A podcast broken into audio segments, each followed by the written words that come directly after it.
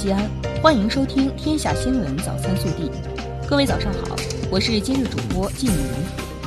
今天是二零二零年一月十一日，周六，农历十二月十七。首先来看今日要闻：国家科学技术奖励大会十日上午在北京举行。中共中央总书记、国家主席、中央军委主席习近平向获得二零一九年度国家最高科学技术奖的原中国船舶重工集团公司第七一九研究所黄旭华院士和中国科学院大气物理研究所曾庆存院士颁发奖章证书。本地新闻：十日。国家共授予二零一九年度自然科学奖、技术发明奖、科学技术进步奖二百九十六项，陕西二十八项科技成果获国家科学技术奖励，二零一九年度三大奖授奖总数的百分之九点四六。在壮丽七十年少年家国信我爱祖国学生书信征集活动中，陕西师范大学附属中学学生窦浩瑞写给姑姑的。从西安去唐山吃千禧板栗需要多长时间？引起社会各界关注。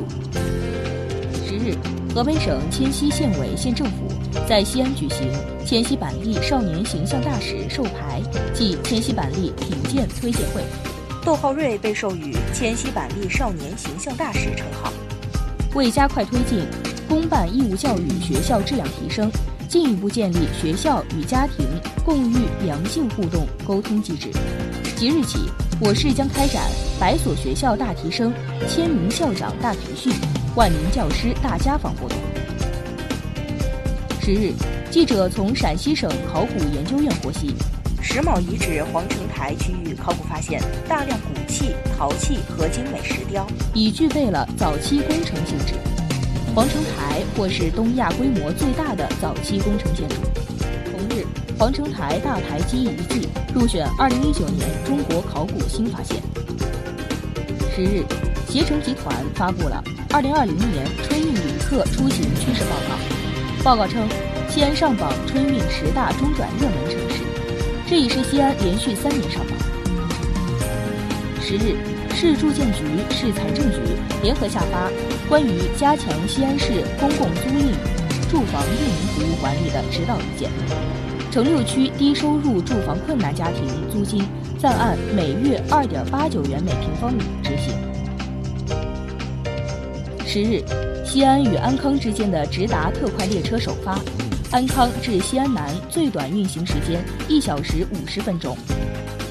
全省三十五家博物馆镇馆之宝组成的“雨天久长”周秦汉唐文化与艺术汇报展于一月十日至三月二十八日开放。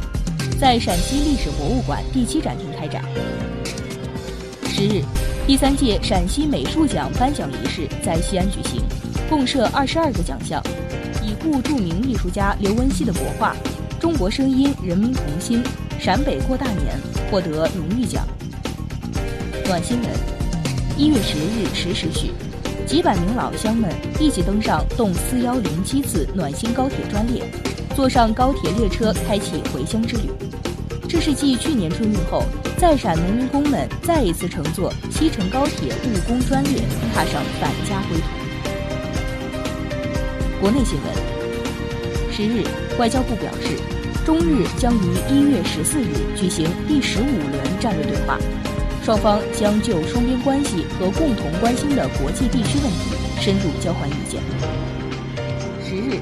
最高法、最高检、公安部联合印发意见，其中规定，暴力袭警行为将依照刑法从重处罚。中国自主建设的首个卫星移动通信系统“天通一号”卫星移动通信系统十日宣布商用，天上卫星、地上光纤、空中无线组成一张对中国领土、领空、领海全覆盖的网络。农业农村部近日印发方案。将在全国范围试行食用农产品合格证制度，督促种植养殖生产者落实主体责任，提高农产品质量安全意识。交通运输部十日表示，针对目前路网运行上的一些问题，将复核高速收费费率，对确认多收费的足额及时退还车主。一月十日。二零二零年春运启幕，当日全国铁路预计发送旅客一千一百六十万人次。同时，全国首批动车组女副司机也开始了第一个春运实习行程。一月十日是全国第三十四个幺幺零宣传日。据统计，二零一九年全国公安机关幺幺零共接报违法犯罪案件一千一百四十五万余起，共出动警力二点二亿人次。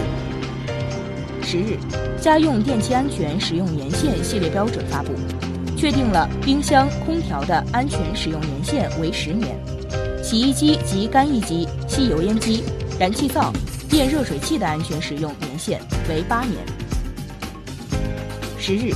全国妇联通报春蕾一崩一助学项目问题调查处理情况，四百五十三名男生受助款已退还捐助人，用于男生的名额转为资助女生，对中国儿童少年基金会秘书长和项目负责人分别予以记过处分。十日，原国家质量监督检验检疫总局副局长魏传忠受贿案一审开庭。被指控受贿超过一点二三亿元，魏传忠当庭表示认罪悔罪，该案将择期宣判。十日，国家医疗专家组专家解读武汉不明原因肺炎表示，目前来看，该病毒的致病性较弱，病患病情和整体疫情处于可控状态。